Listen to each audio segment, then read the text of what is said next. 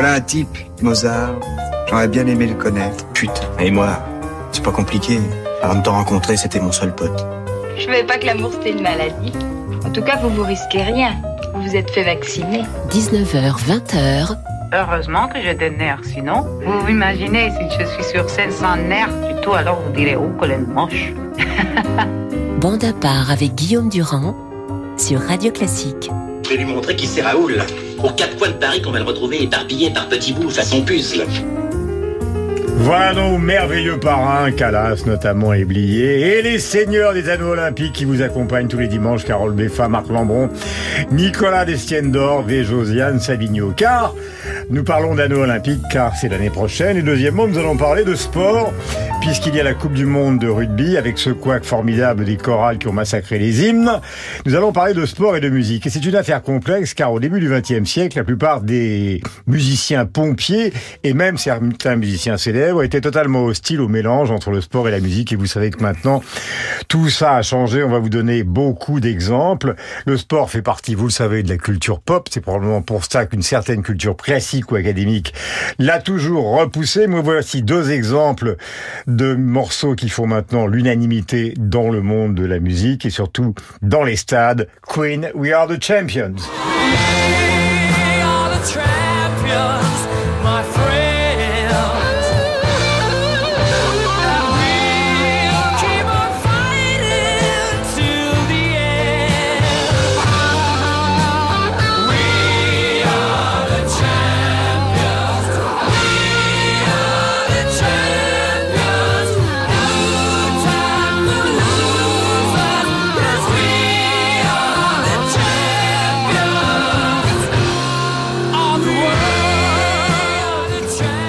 Alors nous nous massacrons les hymnes avec des jeunes enfants et pourtant nous sommes le pays, l'un des grands pays de la musique en Angleterre. Euh, pour les Jeux Olympiques par exemple, c'est Vangelis, l'extraordinaire Vangelis qui avait composé les chariots de feu et ça avait été repris. Vous vous souvenez dans cette cérémonie exceptionnelle on avait vu Daniel Craig s'envoler avec la reine d'Angleterre. Vangelis, les chariots de feu, un film multi-oscarisé.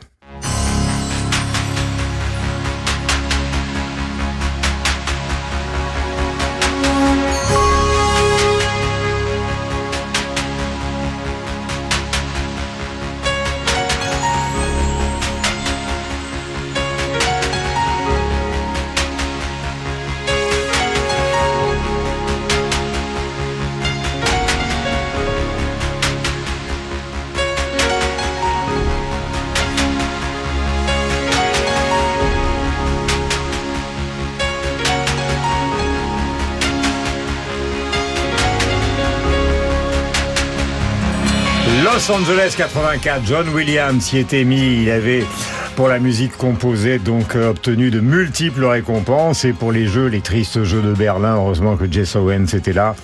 Eh bien, c'est Wagner qui a encore été utilisé, euh, malheureusement par les nazis, bien que Wagner, nous l'ayons raconté à de nombreuses reprises, était un antisémite notoire. Mais s'il y a eu au début du XXe siècle une véritable polémique entre les grands compositeurs, certains grands compositeurs, pas tous, et le sport, ce n'est pas du tout le cas d'Arthur Honegger qui a composé Rugby en 1928, interprété par le New York Philharmonic, dirigé par Leonard Bernstein, et c'est un choix de Carol Beffa, lui-même roi du trampoline.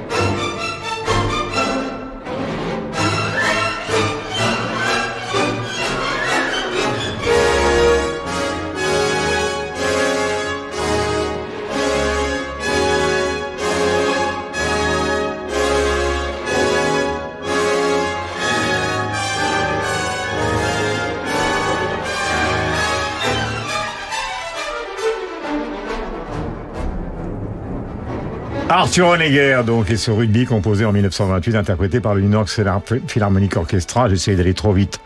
Tu as tort, mon cher Guillaume, Leonard Bernstein. Carole, pourquoi ce choix? Eh, Parce qu'il y a une œuvre de Honegger qu'on connaît bien, qui est Pacifique 231.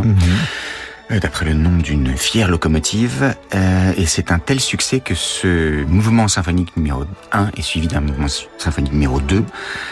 Honegger était lui-même euh, très sportif, il a pratiqué dans sa jeunesse plusieurs sports, la natation, le football, le tennis. Pacifique 231, c'était euh, une ode à la machine, et rugby de son côté va rendre hommage à l'exploit physique, à la puissance musculaire. Honegger lui-même a dit avoir cherché à exprimer en musique les attaques et ripostes du jeu, le rythme et la couleur d'un match au stade de Colombes. Et effectivement, on est plongé, on entend déjà avec ce début, dans une mêlée sauvage, désordonnée où les masses s'entrechoquent et où se multiplient les courses sur la pelouse, les drops et les uppercuts. C'est magnifique. On est très loin de Véronique et Davina et de cette musique qu'on met pour faire du sport parfois. Donc, euh, dans les salles de sport, vous savez qu'il existe une étude qui a été faite par l'université de Bonnell en Grande-Bretagne en 2006, qui a prouvé que sur 20 hommes de 20 ans qui étaient les spécialistes du 400 mètres, eh bien, en écoutant de la musique, leur performance augmentait considérablement. Et c'est pareil pour les courses de fond. Donc maintenant, on prend ça tout à fait au sérieux. Je voudrais que vous écoutiez quelques extraits très rapides. Par exemple, Omar Hassan, rugbyman argentin. D'apparence une brute, 64 sélections, 3 Coupes du Monde, et un type relativement violent sur le terrain. Eh bien, il est baryton professionnel, il chante tango. Criollita de mi pueblo, de mi barrio, la golondrina un día su vuelo detendrá. No habrá nubes en sus ojos de vagas lejanías, y en tus brazos amantes un nido construirá. Et les surprises comme ça, j'en ai avant que n'interviennent nos camarades Marc Lambron donc et Nicolas dans un instant. Par exemple, Micheline Ostermeyer, double championne olympique à Londres en 1948, au lancer du poids et au lancer du disque. Eh bien, figurez-vous, vous ne savez peut-être pas, qu'elle était pianiste de concert, la voici dans la sonate numéro 2 de Serge Rachmaninoff.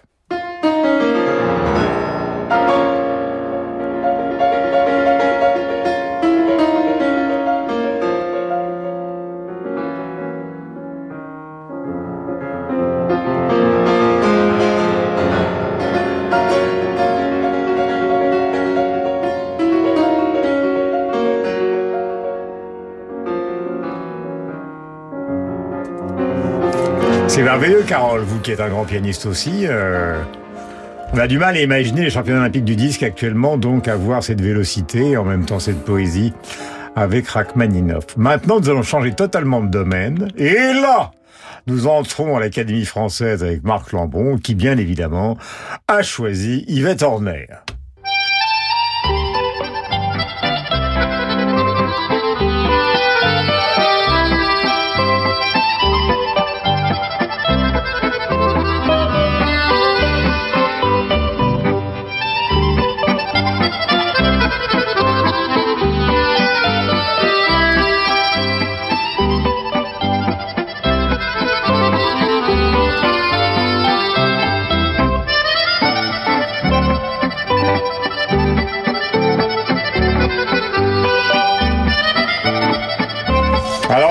Legoncillo, mon académicien préféré, vous êtes vraiment surprenant. Mon Tour de France 1960. Et moi, vous attendais dans le grandiose. Yvette Horner est grandiose. 1922-2018, elle, elle vit longtemps. C'est un personnage sélénite. hein. Elle est, alors elle est née à Tarbes. Euh, elle commence des études de piano, mais elle passe à l'accordéon. Ouais. Et ça va être dans les années 50 ou 70-80 avec André Verschuren, Aimable, Marcel Azola, euh, une des grandes pianistes, une des grandes archéologistes françaises. Alors il y a du sport parce qu'elle épouse en 1947 René Dreuch, qui était un ancien footballeur des Girondins de Bordeaux, qui va devenir son impresario. Et pendant 11 ans, 1952-1963, elle joue à l'arrivée de chaque étape du Tour de France, coiffée d'un sombrero, sur le toit d'une traction, avant aux couleurs de la marque Suze.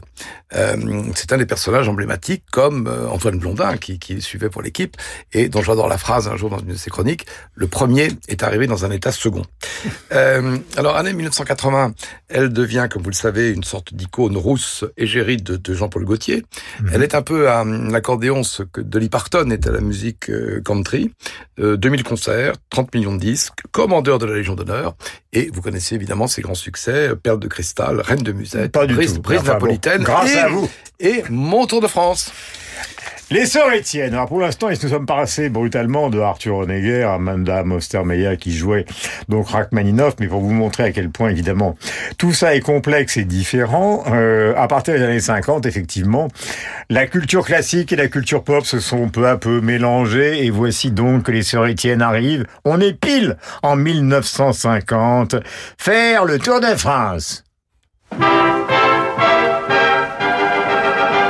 J'ai connu un petit gars qui ne ménageait pas sa peine et ses efforts pour devenir très fort, faisant de la gymnastique, de la culture physique, du rugby, du football, du basket, du handball.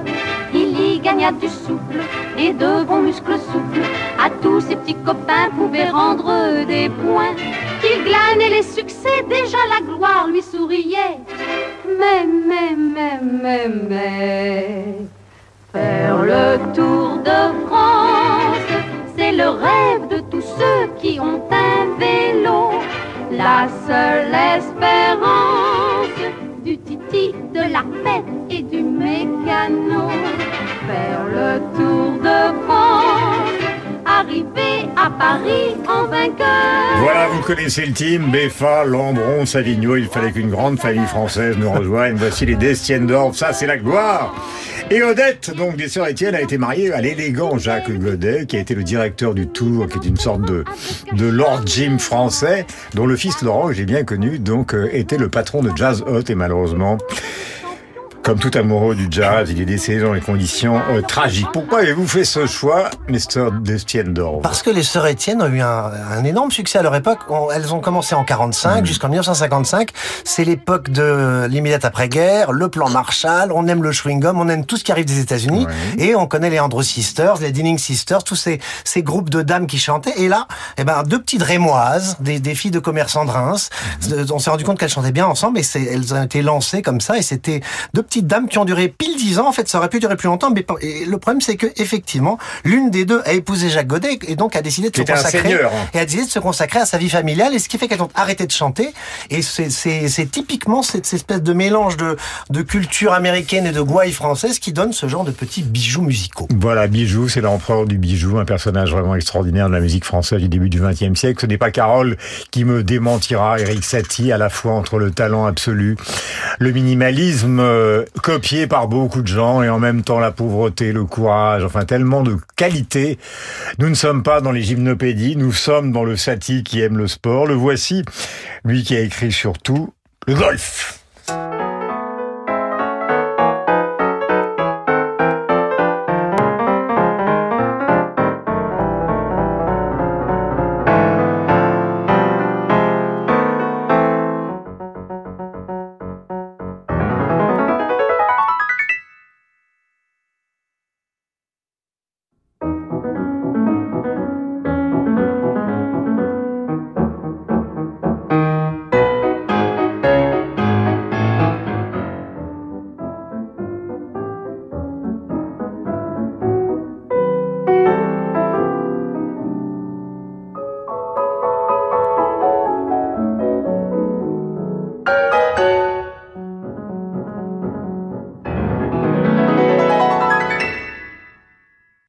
Carole, j'adore brûler ton pourpoint. Donc j'adore te prendre à brûle pourpoint. On a entendu tout à l'heure Rachmaninoff, c'est-à-dire euh, la cascade gigantesque euh, de la musique. Et voici donc euh, la musique cérébrale simplifiée euh, apparemment par, par Eric Satie. Euh, c'est incroyable ce que le piano peut faire ou générer justement comme compositeur différent. Bien sûr, c'est à la fois le ruissellement qui s'inspire un peu de, de la harpe, ce qu'on avait entendu auparavant, et puis ici quelque chose de, de très ascétique. Mais qu'est-ce qu'il avait Satie justement, euh, lui qui venait à pied à Paris parce qu'il n'avait pas un centime? Oh, ben, euh, de la 7, euh, il avait effectivement le l'humilité, la pauvreté, euh, et puis un, un petit grain qui fait qu'il va s'intéresser à des choses assez curieuses, qu'il est facétieux à souhait. Mhm. Et là, il se montre euh, le compositeur de, de, de quelque chose d'apparemment euh, anti-expressif, totalement anti-expressif pour la, le premier extrait qu'on a entendu, et puis pour la suite, Oui. euh, quelque chose qui se déploie un peu plus, mais qui reste euh, vraiment euh, très borné.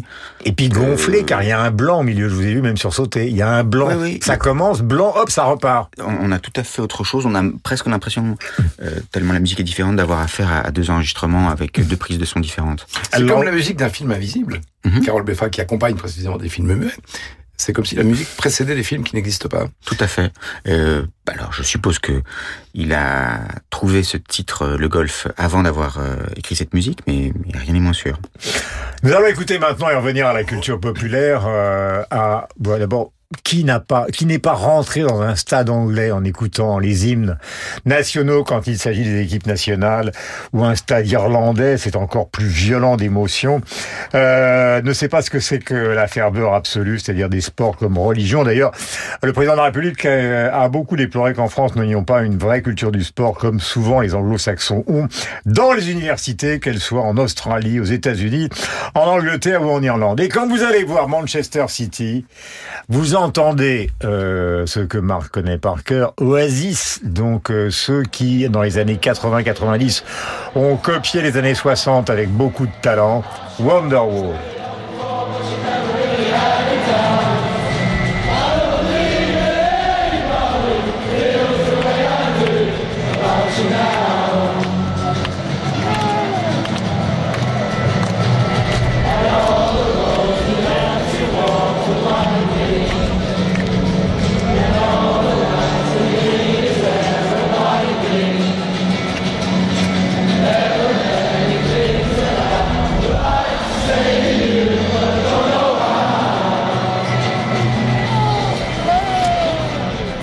Terminé avec vous trois cette première partie, euh, je ne dis pas passionnante, mais avec des exemples très différents. On voit le cœur justement de la foule britannique derrière euh, son équipe, en l'occurrence Manchester City, qui domine l'Europe actuellement.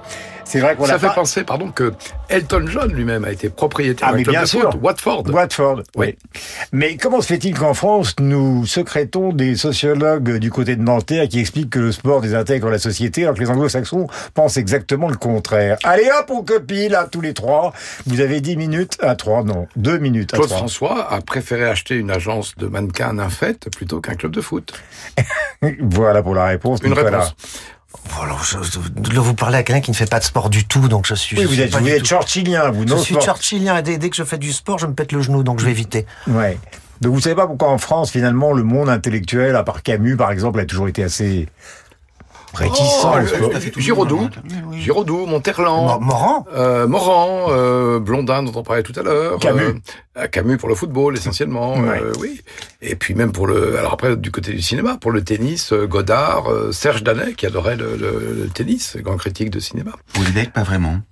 Comment? Houellebecq, pas vraiment. Welbeck, pas vraiment, oui. Pas champion de bobsleigh, oui. Voilà, il n'est mais- pas impossible que ça s'entende. Par exemple, notre bien-aimé euh, producteur euh, vient de me souffler dans le casque, euh, le camarade Go, que s'il n'avait pas un soupçon de Beatles, il allait faire une crise cardiaque. Donc allez, vas-y, et Jude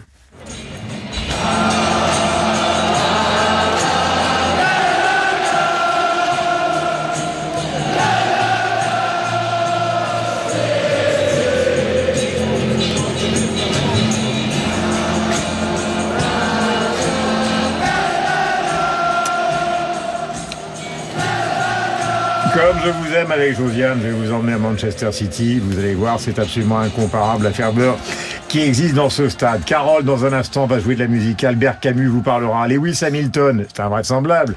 Eh bien, il a joué avec Lang Lang, mais aussi les frères Jacques, B.B. King, Handel, bref, Debussy, Dassari, Marcel Amont et Josiane avec sa symphonie marocaine. Mais ce sera une surprise et un hommage à nos amis qui souffrent.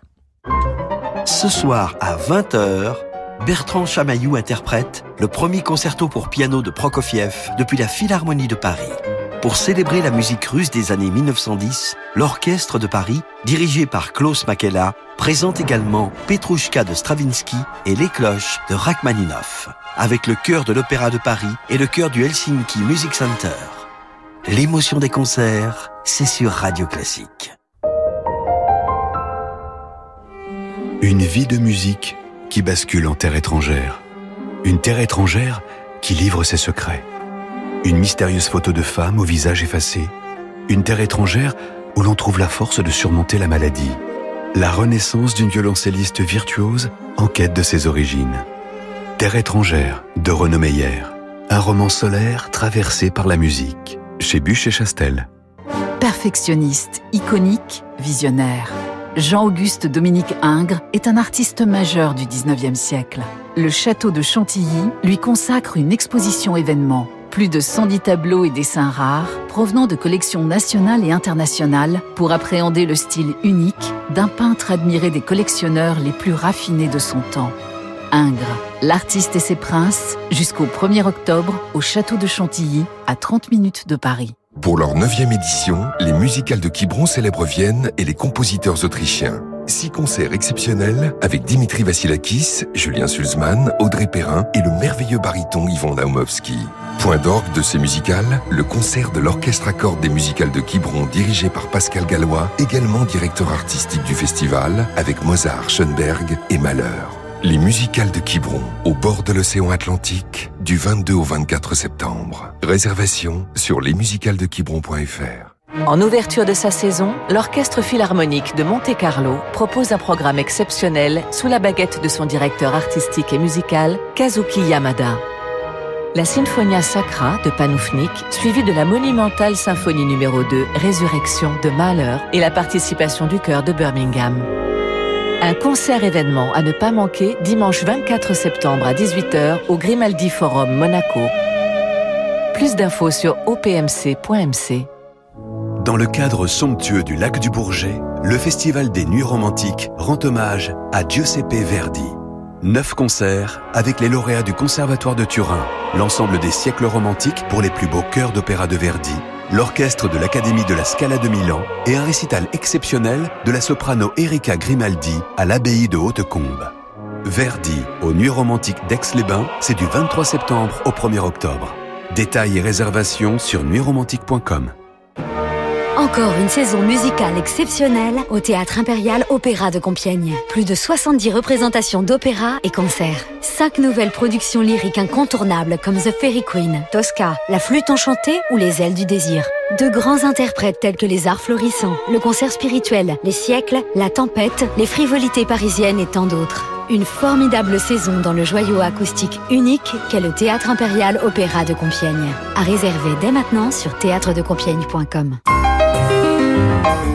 La suite de bord part dans un instant.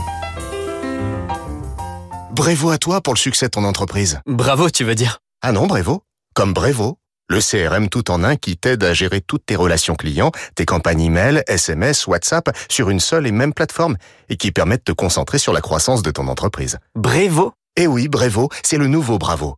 Créez votre compte sur brevo.com.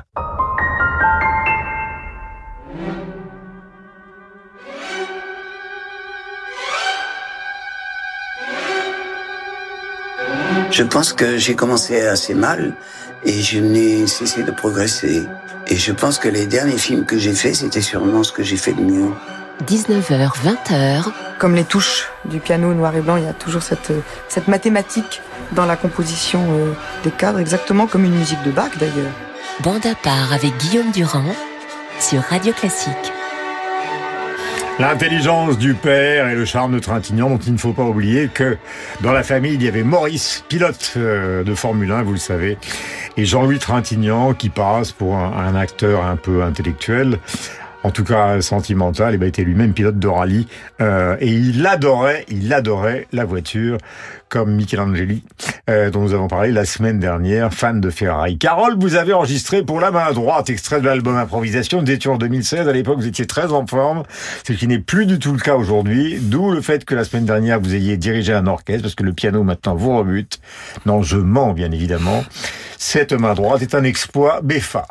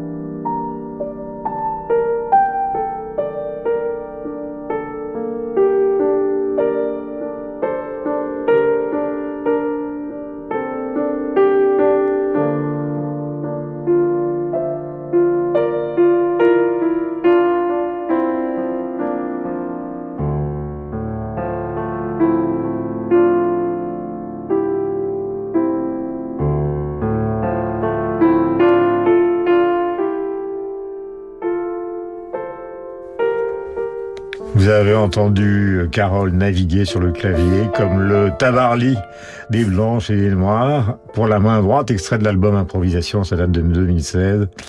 Mon cher Carole, bravo. Alors, on connaît tous dans l'histoire de la musique cet frère euh, Ravel Wittgenstein, le concerto pour la main gauche, Ravel désemparé, car cet abruti de Wittgenstein, je parle pas du logicien et du philosophe, était un, un, un pianiste amputé qui lui a commandé ce fameux concerto pour la main gauche, qui est une fusée euh, difficile à jouer.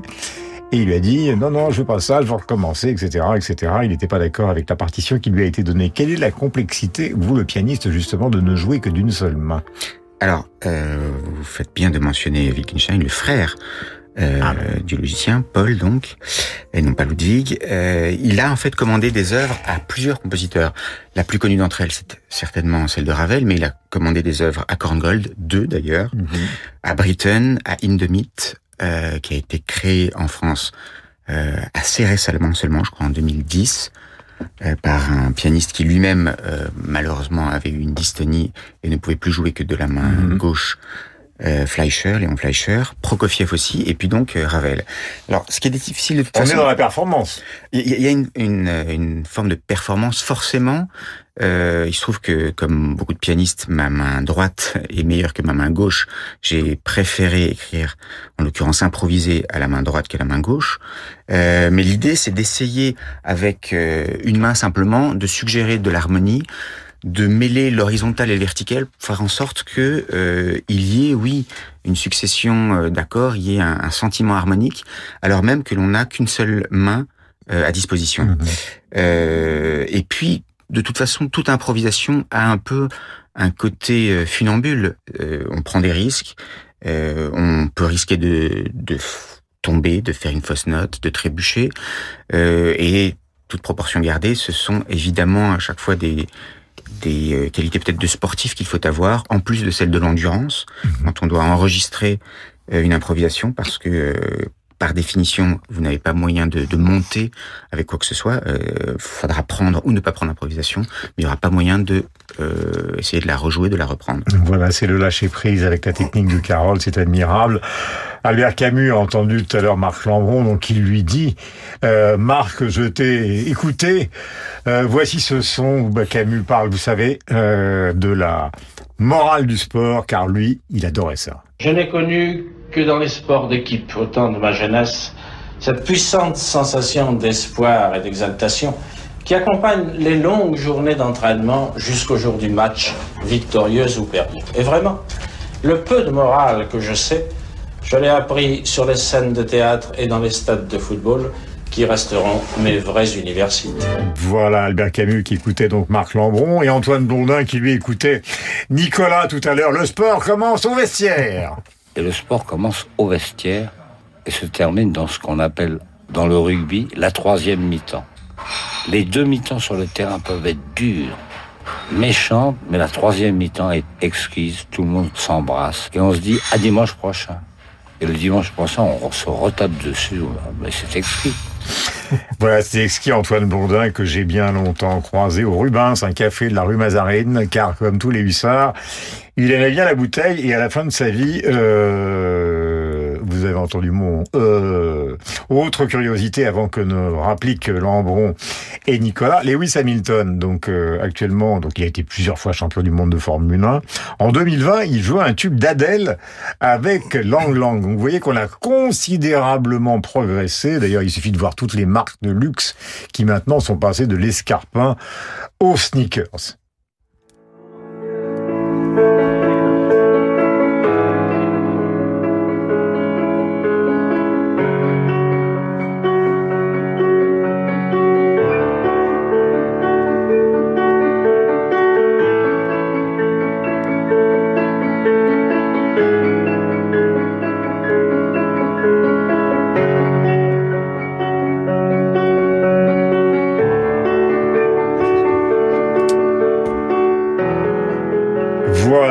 Sous les yeux de Lang Lang, euh, ce Lewis Hamilton, donc euh, pilote absolument extraordinaire.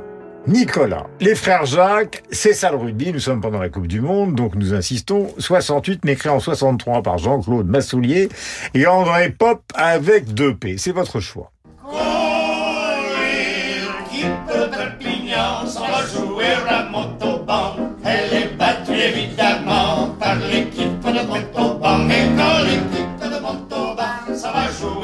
Perpignan, elle est battue, c'est évident, par l'équipe de Perpignan. Honneur au fort, c'est la loi du sport.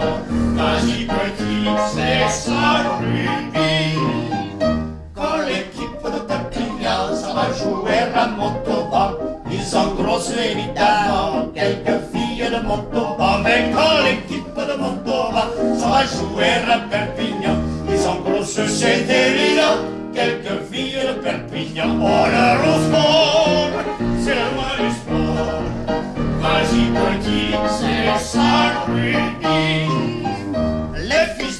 Voilà Nicolas qui publie un dictionnaire du mauvais goût, vous le savez, chez Plomb, et qui va sortir dans peu de temps. Peut-être même dans les deux ou trois jours qui viennent, une biographie d'Arletty. Alors il faut pas, il faut rappeler Nicolas que les frères Jacques ont été C'était quelque chose de considérable. C'était des- d'énormes des vedettes comme gloires Brass. mondiales. C'était Ouais. 1946-1982. Là, tout à l'heure, on était avec les sœurs Étienne qui s'inspiraient des dames américaines. Là, le- les frères Jacques, ça s'inspirait plus de ce qu'il y avait avant-guerre, des gens comme les comédiens harmonistes. C'était des hommes qui faisaient à la fois, qui chantaient admirablement ensemble, et c'était chaque chaque chose était comme une petite pièce de théâtre, un petit sketch. Et c'était euh, la queue du chat. C'était un spectacle étonnant. Ils jouaient avec leurs pouces. Et là, et là, en fait, le- on perd un peu en ne les faisant que les entendre. C'était des spectacles en soi à chaque fois. Et, euh, et c'est c'est une, euh, ils ont une longévité extraordinaire. Et euh, bon, ça, cette chanson vraiment née, c'est sur le, le tropisme qui fait que quand on joue chez soi, on a tendance à gagner. On a vu ça l'autre jour. Euh, et euh, il y a et aussi rendons hommage au compositeur André Pop, qui était comme un personnage qui a toute raison d'être ici parce que on a beaucoup appris la musique classique avec piccolo et saxo. Et ce type faisait partie aussi de cette génération de, de musiciens extrêmement polymorphes qui compo, qui étaient des génies de l'arrangement et qui qui, qui étaient euh, qui pouvaient aller un peu dans tous les coins. Et donc les frères Jacques, euh, voilà, ça ça. euh, moi j'ai grandi en écoutant ça et euh, et c'est ce sont des voilà, ce sont des petites pépites du passé. C'est l'époque du mime Marceau, et eux, ce Absolument. sont comme des mimes qui chantent. Voilà. Et il y avait il y avait les quatre barbeux aussi qui sont arrivés un peu les avant. compagnons qui- de la chanson. Et les co- oui, mais les compagnons de Qui la bougeaient chanson, moins, ils bougeaient moins. Ouais, il bougeait moins, oui. Enfin, il y a quand même une grande influence sud-ouest, hein, d'Assari et les autres, euh, Mariano, enfin, le goût du sport, le goût du rugby. Et donc, le blues, que nous l'avons pas oublié. Alors là, on n'est pas dans la minceur. Vous connaissez B.B. King installé sur sa chaise vers la fin de sa vie avec des vestes smoking scintillantes et invitant le Gotha du rock and roll. Là, euh, nous sommes en 74. Il est encore vaillant et c'est son tube le plus célèbre sous les yeux de Mohamed Ali qu'elle est affrontée George Foreman à Kinshasa.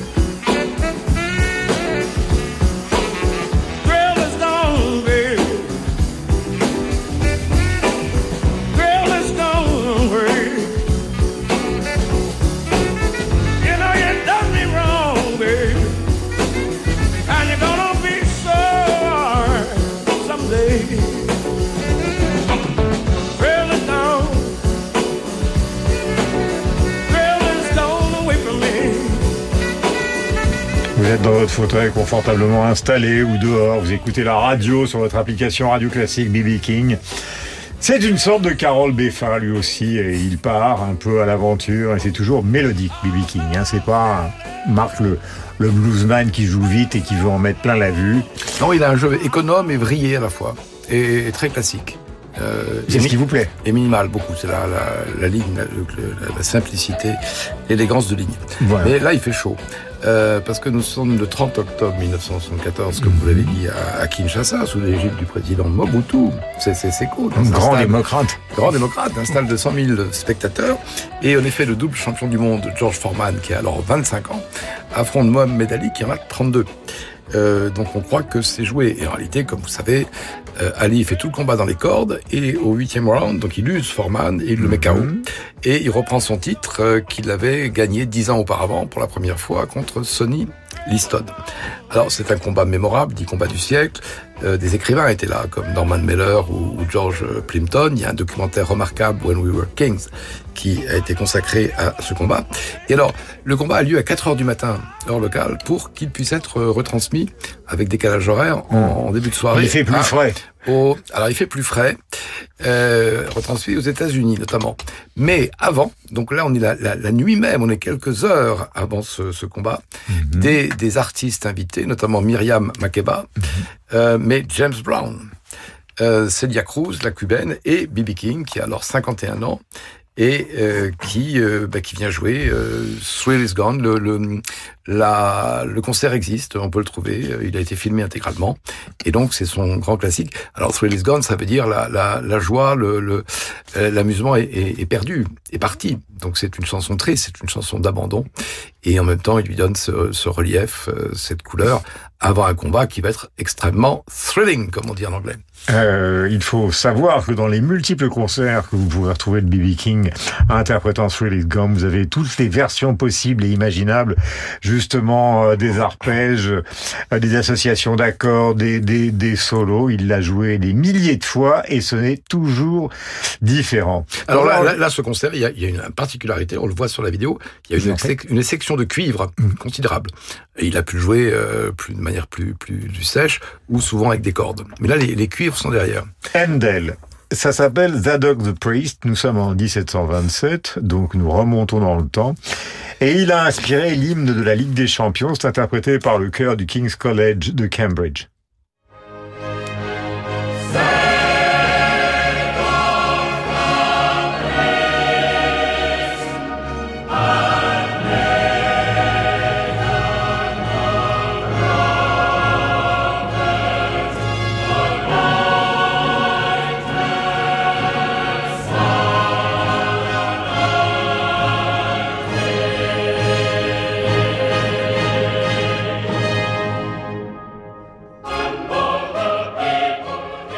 N'oublions pas que Charles III sera la semaine prochaine au château de Versailles avec le président de la République et je vous raconterai tout. Hymne de la Ligue des Champions, donc euh, composé, recomposé par Terry Britten. Nous sommes en 1992, donc c'est du Handel 92.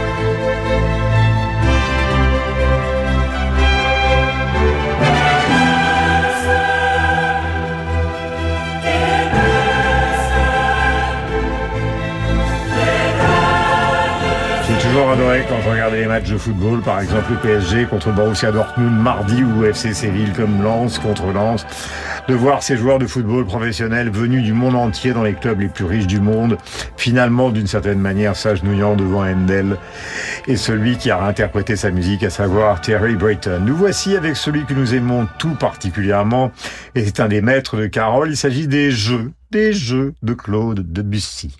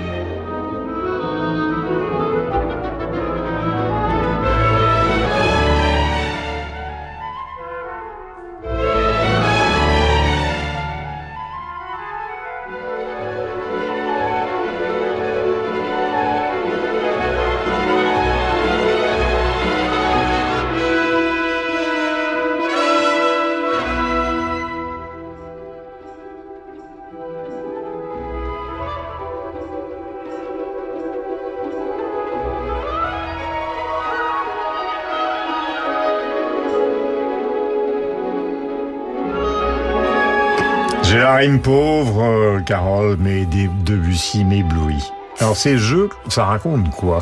Eh ben, c'est un, une œuvre euh, qui est en réalité un ballet avec un argument que je vous cite. Dans un parc au crépuscule, une balle de tennis s'est égarée, un jeune homme puis deux jeunes filles s'empressent à la rechercher.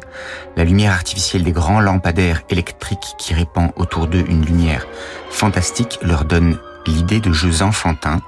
On se cherche, on se perd, on se poursuit, on se querelle, on se boude sans raison. Et Debussy avait dit euh, que ce scénario était fait, je le cite, de ce rien du tout subtil dont j'estime que doit se composer un poème de ballet, tout ce qu'il faut pour faire naître le rythme dans une atmosphère musicale. Il faut effectivement imaginer trois jeunes gens qui profitent de ce qu'ils ont égaré une balle de tennis pour se bécoter. Et alors le rapport avec euh, ce que l'on entend n'est peut-être pas évident, mais il faut imaginer quand même que cette partition repose sur la fantaisie, le caprice, selon une liberté totale d'agencement des, motifs, et on peut entendre des soulèvements sonores aussi vite retombés que nés. Alors il se trouve que l'œuvre a eu un certain succès, mais euh, elle a été très clairement éclipsée par celui du Sacre du Printemps, puisque le Sacre du Printemps est créé au même théâtre des Champs-Élysées trois semaines plus tard. Et euh, c'est aussi une commande de, de Diaghilev, le fondateur des Ballerus. Et Debussy est dans la salle d'ailleurs pour le sacre. Et Debussy est dans la salle. Ravel Debussy, aussi, de- Picasso Ravel aussi. euh, Picasso. Alors, on dit que Saint-Saëns y était et euh, que ça lui a fortement déplu. Enfin, il y a toute une mythologie sur la première euh, qui s'est effectivement transformée en scandale, pas simplement à cause de la musique, mais semble-t-il aussi un peu à cause de la chorégraphie, et qui en tout cas permet à Stravinsky, qui n'était pas un parfait inconnu puisqu'il avait déjà écrit euh, L'oiseau de feu et Petrouchka, mais de devenir le grand compositeur du moment. André Dassari, on change totalement de registre. Non, mais c'est parce que j'ai dit que j'avais la rime pauvre. Alors j'ai dit, ouais, je suis ébloui par Debussy, voici Dassari. Qu'est-ce que vous voulez quand on a affaire comme présentateur à un Durand, on peut s'attendre à quelque chose d'exceptionnel. Sauf que ce, ce cher Dassari, il adore comme moi le Sud-Ouest, il est même mort, pétrifié à Biarritz, la marche des sports. Générique initial de l'émission Sport et musique sur Paris Inter. Nous sommes en 1945 et voici Marc Lambron.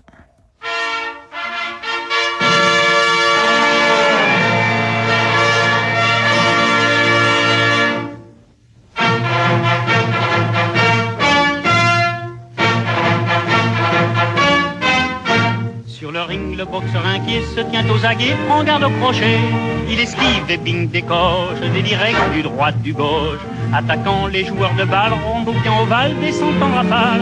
Tous les yeux fixent les poteaux, le but est marqué, bravo. Et voici les escrimeurs et les nageurs, les basketteurs. Par milliers ceux qui pratiquent les nobles sports athlétiques. Le sauteur qui prend son élan, frissonne un instant et hop se détend. Sa nouvelle performance bat tous les records de France. Les coureurs mouvant peloton défilent s'en vont par monts et vallons. Et le vent sur les grands chemins emporte au loin ce refrain. Chantons pour le sport. D'un cœur joyeux, chantons l'essor de la jeunesse qui se moquant de la gloire vole vers la victoire.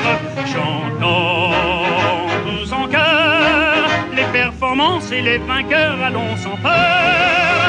Joyeux et forts, ivres d'efforts, chantons vive le sport. André Lassari, donc, euh, qui décède à Biarritzville, qui a vu défiler, vous le savez, euh, des gens aussi célèbres que Coco Chanel, Stravinsky, euh, Frank Sinatra et beaucoup d'autres, puisqu'il vit Frédéric Becbédé, les écrivains, donc euh, Philippe Jean, Frédéric Schifter, donc actuellement. Picasso Donc, y est allé beaucoup chez Madame Erasouris. Absolument. Isabelle Huppert, il séjourne. Euh, Il y a Saint-Jean-de-Luz, Isabelle Carré aussi. Jean-Loup Dabadi, il y en a beaucoup. Il y avait beaucoup de monde. Et voici mon cher Nicolas Destiendorf, que vous avez choisi un personnage que j'adorais, mais ça c'est Marc qui va en parler après. Euh, donc en, en commençant par commenter Dassari, Nicolas vous parlera d'un personnage que j'aime beaucoup, je me répète, mais c'est Marcel Amont. C'est mon impatience qui m'a trompé. Dassari, c'est une voix. Dassari, euh, commence bien, il est né en 1912 et devient assez vite masseur professionnel, sportif, puisqu'il accompagne en 1937 l'équipe de France aux Jeux mondiaux universitaires de Paris. Mais assez vite, il fait des radiocrochets, il devient un des chanteurs de l'orchestre de Ray Ventura. Il est prisonnier en 1940, mais rapidement libéré, puisque dès 1941, on le retrouve dans une opérette L'Auberge qui chante, et surtout, sa titre. célèbre version de Maréchal, nous voilà. Euh, néanmoins, c'est sans préjudice pour lui. D'ailleurs, dès 44, il a un autre succès, Ramuncho. Et après la guerre, il va s'illustrer dans les opérettes Et de comment on peut ne pas avoir d'emmerdement en chantant Marie-Jeanne, nous voilà Euh, Vous parlez en, en présence de la famille attention. Écoutez, euh, Monsieur Destiendorf nous dira qu'il y avait pire à l'époque. Mais surtout, Maréchal les- Novola n'était pas une chanson de propagande de- demandée d'une commande de Vichy, c'était du, c'était de la variété. Il se trouve, c'était c'était une chanson spontanément composée et, et Ouais. créée pour la radio. C'était pas une commande. Au fond, il a eu moins d'en- moins de- de- d'ennuis avec l'épuration qu'avec les yéyés, finalement, André Oui. Parce qu'il est un peu démonétisé à partir des années 60. Mais, chose importante, c'est qu'il avait une fille qu'il a vengée. Cette fille, c'est Evelyne Dandry née en 1939, comédienne, et elle joue d'abord dans un film avec Johnny Hallyday, donc le roi des yéyés, D'où viens-tu Johnny? Et je vous signale qu'elle est toujours en activité, et plutôt du côté d'une sorte de modernité. Deux films de François Ozon, euh, un film d'Anne Fontaine, deux films de Valérie Lemercier, dont récemment euh, Marie-Francine en, en 2017. Alors là, c'est autre chose, avez entendu le rythme martial. Euh, Monsieur Destiendorf euh, dit- mm, est en train de dire que ça aurait plutôt être ça pouvait être 1942 plutôt que bon. Euh, Il y a quelque chose d'assez chantier de jeunesse. Chantons pour le sport, d'un cœur joyeux. Chantons l'essor de la jeunesse qui, se moquant de la gloire, vole vers la victoire. Comme Marcel Amont. 1950. Qui lui était donc un personnage là aussi du sud-ouest. Hein, euh. Et ce cher Marcel en 65, donc avec euh, ses cheveux gris, son sourire éternel, grand concurrent euh, dans de Charles, dans, de d'Henri Salvador justement. C'est-à-dire, c'était un fantaisiste et à la fois un chanteur. Il chantait très bien d'ailleurs. Marcel Amont, le voici, le voilà.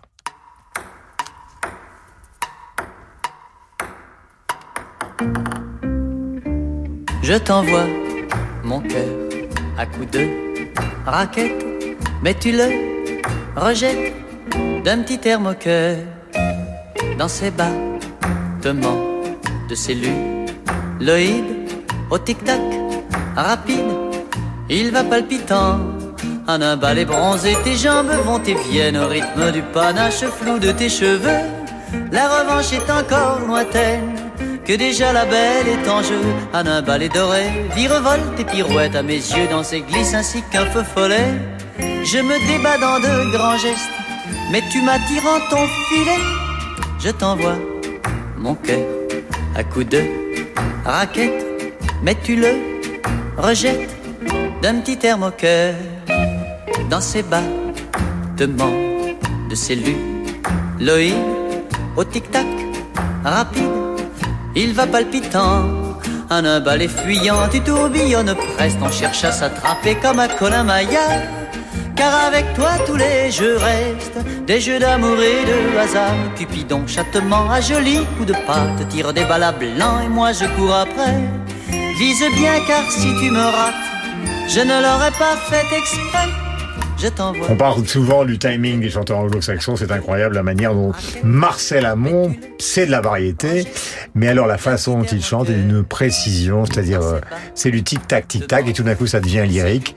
Ce garçon savait tout faire. Marcel Miramont. Marcel Miramont, qui était né en 1929 euh, dans la région de Bordeaux, c'était un homme du Sud-Ouest, d'ailleurs qui a tourné des films à la fin de sa vie, un film qui s'appelle Montreur d'ours, qui se passait dans les Pyrénées, et en fait c'est un des derniers surgeons de cette chanson plutôt d'avant-guerre qui a continué, continué, et il est mort en mars dernier, il était presque centenaire, il a une, une longévité incroyable, et bon c'est vraiment les années euh, Marie Gilbert Carpentier, on le voyait beaucoup chez Jacques Martin, là on a dû le voir au jeu de 20 heures, et et il y a une euh, voilà, il y a une poésie, il y a une délicatesse et, c'est encore une chanson d'André Pop, donc il y a ce côté très très Ah. millimétré, très très technique et et le ping-pong, c'est un sport que moi je pourrais pratiquer et je demande à nos camarades quel président français était champion de ping-pong? De ping-pong Sous oui. la cinquième ou... Euh, sous la cinquième. Pompidou. Eh bien non. C'était Non. François Mitterrand qui était champion de ping-pong dans les années 30. Bon, même dans les années Absolument. 80. Voilà, bah voilà. C'est ça, il enchaîne, il Oui, récupère. non, mais c'est normal. Il, il est tout à fait normal que. que nous, nous, nous glissons du sous-texte. C'est pour ceux qui nous écoutent. Car euh, Bon la part est une émission vraiment à part. Et en présence de Marc Lambron, qui nous a emmenés sur un terrain glissant, mais nous adorons ça. Nous allons écouter, car c'est aussi un grand spécialiste du rock, vous le savez, Marc. Nous allons partir euh, sur les routes, et en hommage à nos amis marocains et libyens, nous allons partir sur les routes justement de l'Afrique du Nord, avec l'un des plus grands groupes américains. Vous savez que beaucoup de stars du rock allaient vivre les enchantements et aussi, puisque nous sommes dans le sous-texte, goûter à quelques plaisirs locaux, donc euh, qui consistaient à tirer un petit peu sur une cigarette améliorée. Voici Marrakech Express, Crosby, Steele, Nash and Young.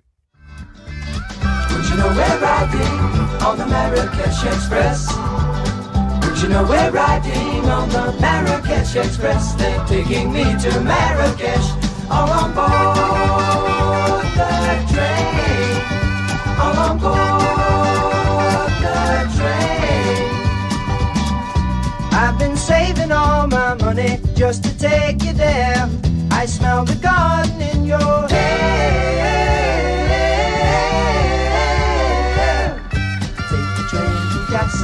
Voilà, l'harmonie vocale formidable, euh, les guitares évidemment extraordinaires, et je crois, si ma mémoire est bonne, mais là je parle en présence de l'académicien que David Crosby est mort et les autres sont tous vivants. Ça, ça Il va est, il est mort au début de cette année, 2023. Voilà, voilà. Mais Graham Nash est vivant. euh. Et, et euh, Steve- va être ces jours-ci sur le Crossroads Festival d'Eric Clapton, grand festival de la guitare, qui va avoir lieu euh, incessamment sous peu. Nous allons rendre hommage. Merci les garçons. Je suis tellement content de faire cette émission avec vous toutes les semaines et de présenter surtout des musiques aussi différentes qui ont du goût et qui ne se mélangent pas d'une manière artificielle.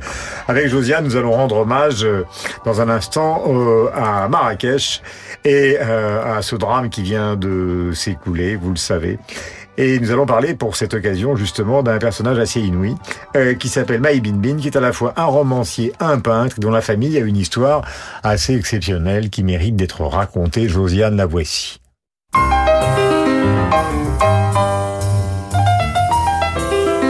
19h, 20h, La chamade, c'est une expression, ça fait le cœur bat la chamade, et ça vient d'une expression de guerre qui voulait dire que quand une ville assiégée se rendait, les tambours et les clairons jouaient la chamade. Bande à part avec Guillaume Durand sur Radio Classique. Voilà, et Josiane Sévigno succède à Françoise Sagan. Josiane, bonjour. Puisque nous allons rendre hommage au Maroc, il fallait trouver un angle, il fallait trouver un personnage. Et ce personnage, c'est Maï Bin Bin, qui est à la fois un grand romancier, un grand peintre, et qui appartient à une famille, donc, euh, qui a une histoire euh, avec la monarchie euh, donc euh, marocaine assez exceptionnelle que vous allez nous raconter. Alors moi, je le connaissais surtout pour ses livres, puisqu'il a publié une quinzaine de livres déjà, la plupart chez Stock. Le dernier qui est très beau, qui est apparu en 2022, s'appelle Mon frère fantôme, et ça se passe justement à Marrakech. C'est l'histoire d'un marchand de, de, de la place Jamal Flam, qui a qui est un personnage double, et c'est aussi beaucoup de choses comme ça. Mais je connaissais pas bien sa peinture. Il se trouve que je me suis procuré le catalogue d'une exposition qui s'est terminée en janvier. Donc Maï Bin Bin, comme vous le disiez, il a une famille, euh, comment dire, éclatée, si on peut dire, puisqu'un de ses frères était plutôt proche du pouvoir, même assez proche du pouvoir. Le père surtout. Et, euh, et le frère a été em- emprisonné à Tazmamart pendant euh, Voilà. des années. Un autre frère. Ouais, et je pense que ça l'a vraiment marqué puisque dans sa peinture, on voit que il est toujours question, souvent question d'enfermement, de gens. Mhm. Alors il y, a, il y a un très beau texte qui, euh, qui ouvre le, euh, la- le catalogue euh, d'un essayiste que je connais bien qui s'appelle Olivier Et qui vit à qui vit à, Casablanca, mais qui est au Maroc depuis longtemps et qui dit Maï Bin Bim l'a évoqué souvent de son bureau à l'atelier, il n'y a qu'un pas. Le romancier qui s'attelle à construire ses intrigues, à caractériser ses personnages le matin, retrouve chaque après-midi le peintre, une seule et même histoire se raconte d'un espace à l'autre, faite de séparation, d'exil, de corps à corps ferme, mais aussi de réconciliation, d'enlacement et de fraternité retrouvée. La thématique si chère à l'artiste de l'enfermement n'est jamais loin, mais elle se déplace aujourd'hui sur le plan de la technique. Alors, May Bin Bin, on l'a écouté il y a quelques jours sur, euh, sur Radio Classique un matin, après évidemment les, les événements tragiques qui viennent d'arriver. Mais donc, il a pas mal vécu en France, mais il a décidé euh, de vivre désormais au Maroc à partir de 2002. Et en 2003, il y a eu les attentats de Casablanca, vous vous souvenez Et après ces attentats, donc c'est un type très engagé. Après ces attentats, il a créé des centres culturels pour les enfants défavorisés dans plusieurs villes du pays et sans aide gouvernementale au départ. Maintenant, je pense qu'il y a un petit peu d'aide d'aide gouvernementale. Donc c'est vraiment, il a 64 ans maintenant, c'est vraiment un personnage assez extraordinaire. Je recommande aussi ses livres, c'est un très bon écrivain. Je Voilà, trouve. les enfants en de Sidi. Moumen, il a écrit un- Voilà, un, livre sur, français. euh, il, il a écrit un livre justement sur le terrorisme à une Oui. époque où c'était très compliqué d'en parler, et- et, ouais. même sur la sexualité au Maroc. Et ce que dit très bien Olivier Arraché aussi dans son, dans son, papier, c'est que euh, au roman, il fait plutôt des histoires singulières, mais qu'à la peinture, il essaie de faire quelque chose de plus universel, de plus collectif, où parfois c'est très très, enfin, on peut pas le montrer, malheureusement, j'adore la radio, je la préfère à la télévision, mais j'aurais bien aimé qu'on montre quelque chose de Maï Bin Bin, où euh, en fait, les, la, les traits sont très simples pour essayer de, de rejoindre une universalité et, et le centre de, de la condition humaine, en fait. Les corps s'épousent, écrit Olivier Arraché, parfois amoureusement, mais sont aussi pris en étau, menacés toujours quelque peu d'écrasement. Et alors, il y a une petite rumeur au Maroc, dont j'espère qu'elle va euh, devenir une, une information, c'est qu'à la Biennale de Venise de 2024, Mhm. il y aurait pour la première fois un pavillon marocain, et peut-être Maï Bin Bin serait le commissaire de ce pavillon. Tant ce, mieux. Ce serait une belle histoire. Ce serait une belle histoire, d'autant plus que son atelier, qui était à une vingtaine de kilomètres euh, de Marrakech, vous parliez de cet aller-retour entre son bureau et son atelier, a été totalement détruit euh, par... euh, il n'y était plus, hein, mais a été totalement détruit parce que c'est là qu'était l'épicentre justement du tremblement de terre. Les maisons en terre se sont explosées. Et dans cet atelier qui était conçu comme un village, il y avait de nombreux peintres, j'y étais depuis des années. Nous pensons à Maï Bin nous pensons aux Marocains et nous pensons aussi aux Libyens, car il ne faut pas être injuste et faire du Maroc euh, la seule victime de ce qui se passe dans le dérèglement climatique actuel. On parle de milliers de disparus à cause des inondations donc en Libye. Hommage à eux tous. Merci à vous, Josiane. Bon, à part, c'est la semaine prochaine. Élisée Maï Bin Bin.